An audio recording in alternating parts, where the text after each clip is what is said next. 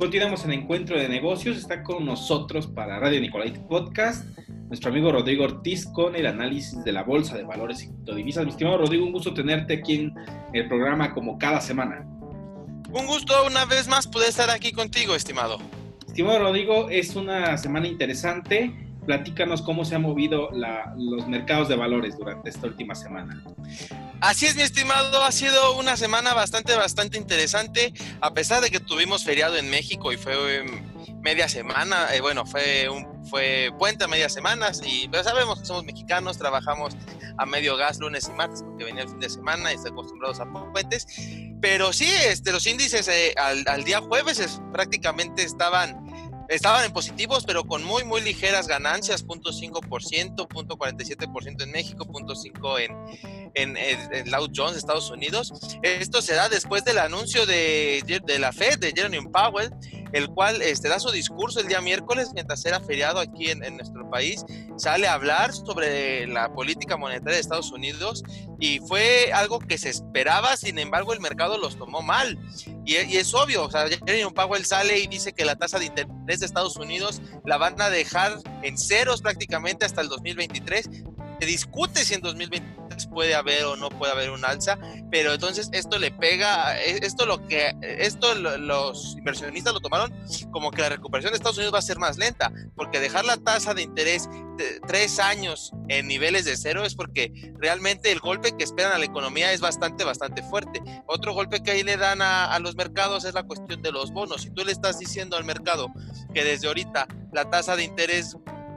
hasta el 2023 va a estar en cero, no va a haber movimientos, pues aquellas personas que les gusta este, hacer trading con los bonos, que ganan cada vez que las tasas de interés bajan y pierden cuando las tasas de interés suben, entonces están haciendo estas especulaciones con los bonos, pues simplemente les acabas de decir, se te acabó el negocio, vive, o sea, si quieres bonos, vive con el interés que te pagan y el interés es cero en Estados Unidos, porque después la tasa de referencia es cero, entonces, pues realmente el, interés que pagan es mínimo, a veces es ligeramente arriba de cero, pero entonces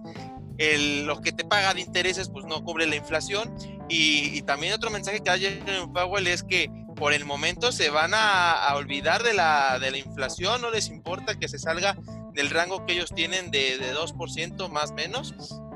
pero en 2%, sino que dicen que se vaya, lo que quieren es recuperar el empleo el cual pues lo, lo, lo, vimos aquí, mi estimado, que ha sido bastante, bastante golpeado en Estados Unidos, incluso más que Europa, otro país, otra, otra región del mundo que, que sufrió muchísimo por el confinamiento tan drástico que tuvieron. Y entonces, ellos, lo que ahorita quiere la Fed es recuperar el empleo, porque a diferencia de Banco de México, recordemos que la Fed tiene tanto la política monetaria como el pleno empleo. Entonces ven que el empleo está más desgastado, entonces que vamos a tirarle al empleo, vamos a que se llene,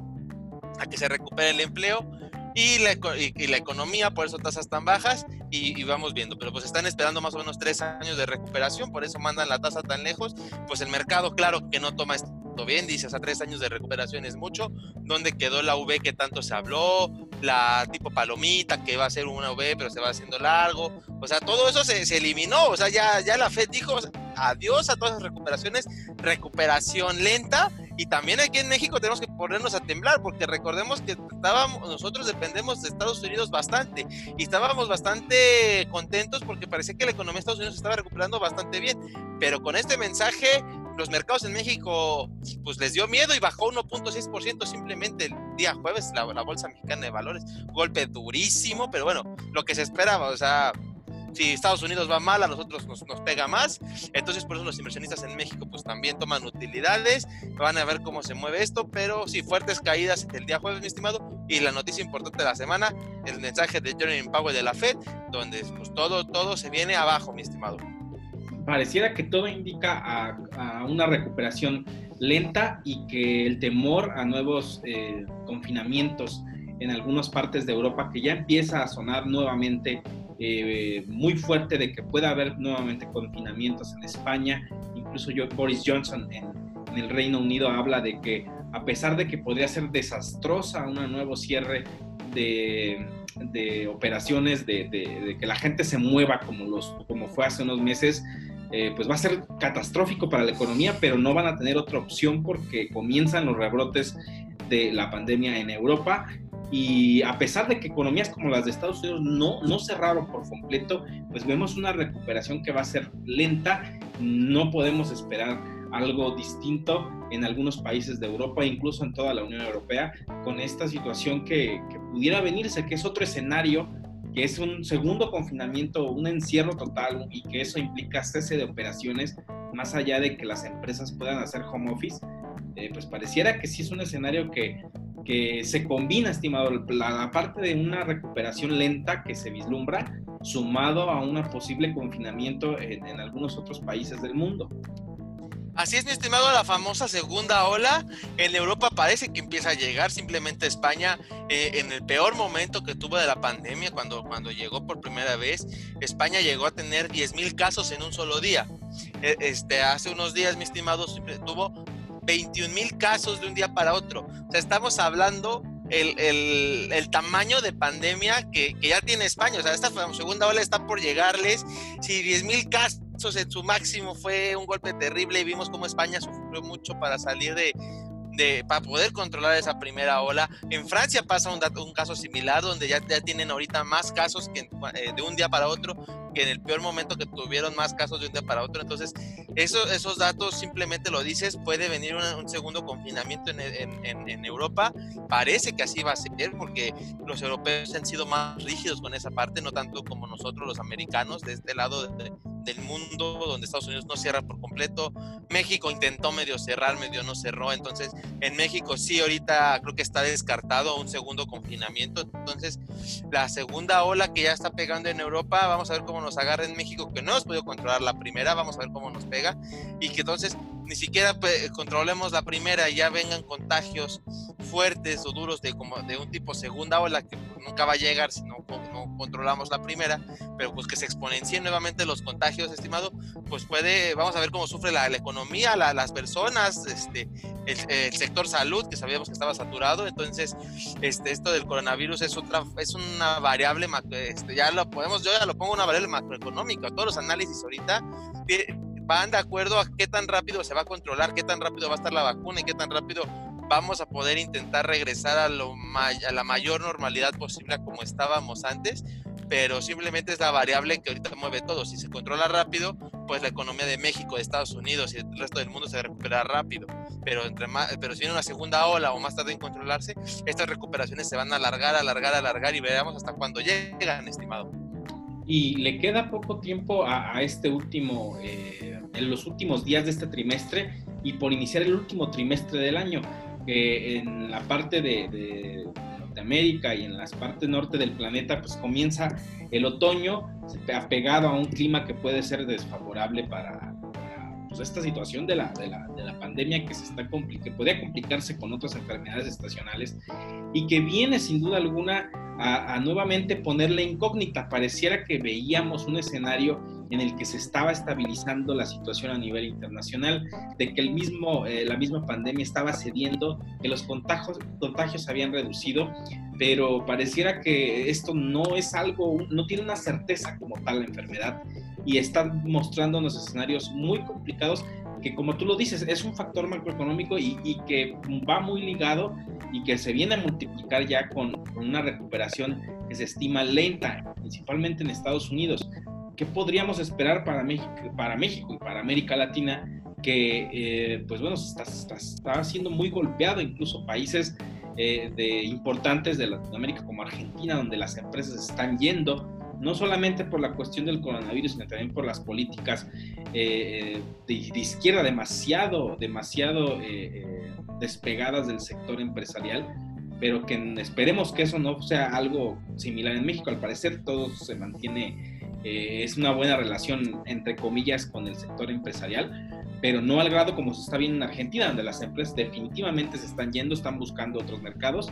y que, pues bueno, seguramente irán a mercados más eh, seguros, como puede ser Brasil, tal vez México, para poder llevar a sus empresas, estimado.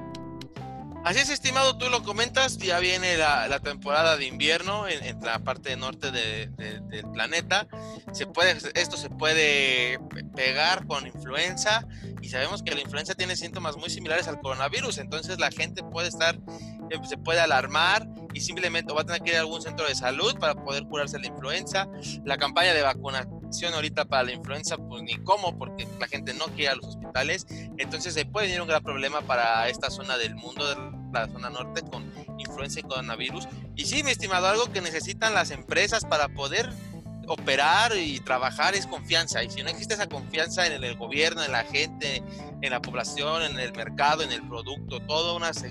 que todo se junte, que haya confianza de parte de la empresa en todo, pues simplemente van a cambiar. O sea, si no hay confianza en el producto, lo cambian. Si no hay confianza en la gente, pues, este, pues ¿para qué ponen, para qué venden ahí? Entonces se salen de ese mercado, como lo está viendo en Argentina. Si el gobierno va, no confían en ellos y van a hacer algún cambio y pueden perder sus bienes, pues lo primero lo que prefieren salirse, perder ese dinero, perder todo, que se lo privaticen y demás. Sí, claro, es una situación bastante complicada que en el mundo y Latinoamérica no tiene ese problema que hay muy poca confianza en Latinoamérica. El país que mayor confianza generaba hace algunos años, hace poco, era Chile, pero después de las protestas que tuvieron, rompieron bastante esa confianza que tenían, esa estrella, era la estrella de Latinoamérica, después de esas protestas no se ha logrado este, levantar y luego le pega el coronavirus. Y pues Brasil sabemos que ya tiene algunos años mal con la, con la baja en, en los commodities, que es algo primordial de,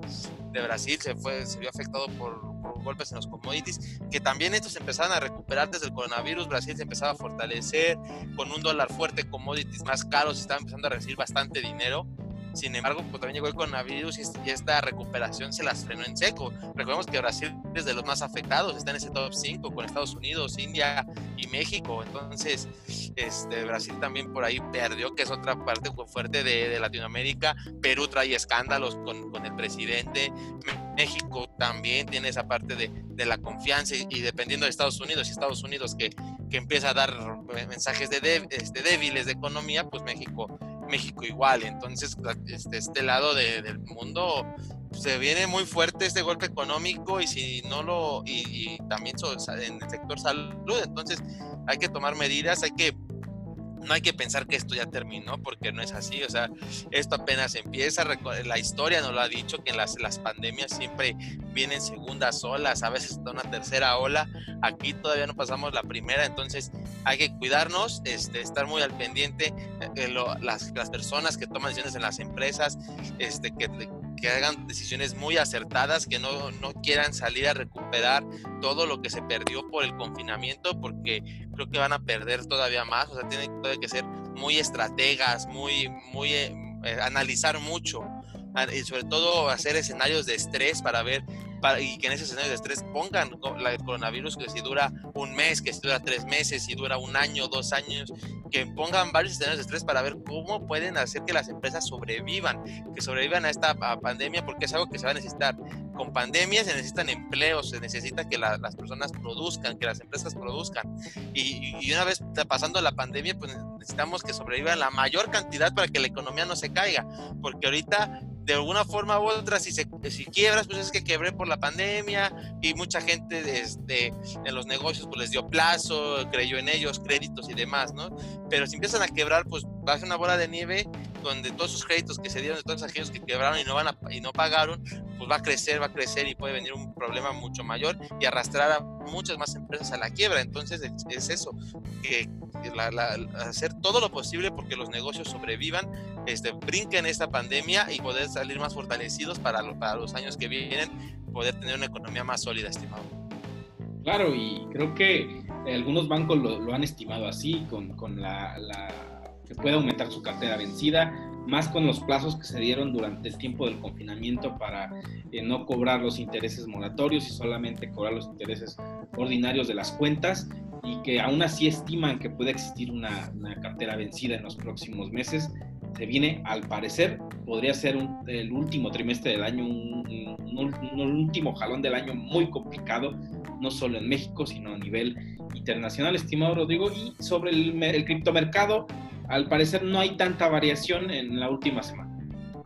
Así es, estimado, seguimos sin variación, ha bajado un poco. Este, simple, eh, después de ese rally, bueno, de esa, subida a los 11 a, los 11 mil dólares, pues volvió a bajar la, gente ya está desanimada. O sea, eso ya es una realidad. Hay un estudio donde, donde miden el volumen del Bitcoin, a diferencia de, de las acciones que van midiendo cuando se intercambian, lo miden en volumen de comentarios que se hacen en redes sociales. Están mínimos de ese volumen, o sea, desde hace años. Entonces, es, cada vez está perdiendo esa, ese seguimiento, y, ese, y ese gusto de la gente de estar platicando del Bitcoin en redes sociales, estar mencionando, estar diciendo, y pues hacer algo digital, que hace digital, que en tu mismo mercado digital ya no te mencionen, estás perdiendo ese punch, estás perdiendo esa presencia, pues creo que lo que hemos comentado aquí, poco a poco la gente se olvida de, él, lo empieza a dejar. Si no dan un golpe en la mesa, no dan algo certero, pues se va a ir, se va a ir, se va a ir y va a desaparecer nadie se va a dar cuenta, listo, desapareció y se acabó. Entonces, creo que es algo que eh, lo hemos dicho aquí, el Bitcoin es de todos y es de nadie, entonces como no es de nadie, pues no, no, no se toma como una empresa para que haga negocio. Y entonces es ahí donde habría que ver el Bitcoin, a dónde quiere llegar, qué quiere ser. Se ha dicho pues, que ser la, la moneda que se intercambia a nivel mundial, refugio de valor y más pero pues está muy lejos de serlo, está muy lejos de que mucha gente lo utilice y creo que estos puntos fuertes que pudiera tener, que es el enviar divisas de manera ágil de un país a otro, si no lo ha explotado de manera adecuada, ninguna empresa privada ha querido tomar ese, esa parte, promocionarlo, este, usar la parte del wallet y que pues, desde ahí puedas estar enviando y recibiendo. Entonces, creo que hay un mercado ahí muy fuerte, lo que son las remesas a nivel mundial. Y si empiezas con remesas, por ejemplo, en un ejemplo nosotros simplemente en México con Estados Unidos, es un mercado enorme. Entonces, empezar simplemente con eso pues, es un negociazo. Pero entonces ninguna empresa privada ha decidido entrarle a esto que puedan intercambiar existen, sí, sí existen, pero nadie exponencialmente. Entonces, creo mientras nadie haga un negocio con el Bitcoin, con las criptomonedas, creo que es, como lo hemos dicho aquí, poco a poco se van a olvidar de ellas y van a desaparecer. Entonces, alguien necesita hacer negocio, promocionarlas, dar los beneficios que tiene y, que esto pueda, pueda seguir adelante, porque si no, simplemente se nos va a olvidar un día que existe, mi estimado. Así es, estimado. Eh, es un eh, momento, pues, a que sigue, o sea, no hay una caída del Bitcoin como tal, se mantiene un precio de cierta forma estable, no, no baja de los 10 mil dólares, en momentos eh, rompe la barrera pero regresa. Eh, no sabemos qué pueda pasar, pero sí, como lo comentas, hay empresas que deberían tomar el rumbo de, la tecnología blockchain con algunos de los criptomonedas que existen y si no, pues seguramente será el fin, seguramente, de estos activos. Estimado Rodrigo, te agradezco que hayas estado con nosotros como cada semana aquí en Encuentro de Negocios para Radio Nicolaita y para nuestros podcasts.